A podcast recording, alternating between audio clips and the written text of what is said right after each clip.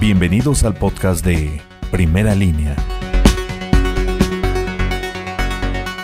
Daños materiales dejó como saldo un percance entre una patrulla y un vehículo particular. La colisión se suscitó sobre el crucero conformado por Avenida Peñafiel, esquina con calle Las Flores de la colonia Francisco Sarabia. Fue la tarde de este domingo cuando al filo de las 14:20 horas el conductor de la patrulla circulaba con dirección al norte de la ciudad. Sin embargo, al llegar a la esquina con Avenida Peñafiel no respetó la preferencia de paso y al cruzar impactó su parte frontal contra el costado derecho de un vehículo Kia. Para primera línea, Gustavo Ortiz. En los últimos años la colonia San José Tochapa ha sido utilizada como tiradero de cadáveres, pero además es una zona de paso para que delincuentes puedan escapar con rumbo a otras comunidades como San Bernardino Lagunas y San Felipe Maderas. Por este motivo, vecinos de dicho asentamiento exigen mayor seguridad y vigilancia por parte de la policía municipal, ya que la delincuencia sigue imperando en el área. Para primera línea, Carolina Espinosa. Momentos de tensión se vivieron este sábado en el exterior del mercado La Purísima, luego de que personal de fomento comercial con apoyo de la policía municipal y estatal montaron un operativo para retirar a los comerciantes foráneos que insisten en colocarse en día de plaza. Sin embargo, a pesar de que se retiraron algunos de estos, horas más tarde hicieron caso omiso y volvieron a instalarse en la calle Insurgentes entre José Ortiz de Domínguez y 7 Oriente.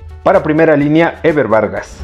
Autoridades municipales están trabajando en lo que será el segundo informe de gobierno del actual ayuntamiento de Tehuacán, sin embargo aún se desconoce quién dará lectura y contestación debido a la ausencia del actual edil Felipe de Jesús y Martínez, quien continúa recluido en el penal de Tepeje de Rodríguez debido a que enfrenta un proceso legal, situación que se espera ser resuelta a la brevedad ya que será en el mes de octubre cuando se tenga que presentar a la ciudadanía las actividades durante estos dos años de gobierno. Para primera línea, Juan Ambrosio Jiménez. Elementos de la policía municipal aseguraron a una pareja quienes portaban un arma de fuego. Los hechos ocurrieron sobre la calle 16 Poniente esquina con calle Sur, en la Junta Auxiliar de San Nicolás Tetecincla. El hombre y la mujer viajaban a bordo de una motocicleta itálica color verde con negro, donde al ser detectados por elementos policiales intentaron darse la fuga, pero cuadras adelante fueron interceptados. Para primera línea, Vicente Santamaría Amayo.